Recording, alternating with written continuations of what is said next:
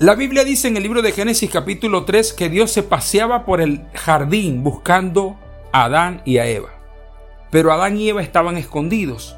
Cuando Dios preguntó, Adán, ¿dónde estás? Adán respondió, Señor, yo escuché tu voz y me escondí porque tuve miedo. Dios dijo, algo no está bien, porque el hombre y la mujer fueron creados a imagen y semejanza de Dios, y Dios no había depositado miedo en el corazón de ellos. Comparto contigo esta palabra porque el miedo es un instrumento que el enemigo usa para controlar tu vida y destruirla.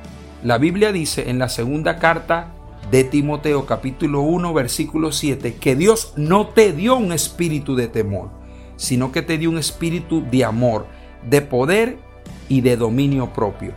Cuando en tu vida seas asaltado por el miedo, las alarmas tienen que encenderse y tienes que correr al profundo y verdadero amor del Espíritu Santo. Porque el verdadero amor de Dios echa fuera todo el temor, eso lo dice la Escritura. El antídoto para el miedo y el temor es el verdadero amor de Dios. Así que erradica de tu vida el miedo y el temor con el profundo amor de Dios.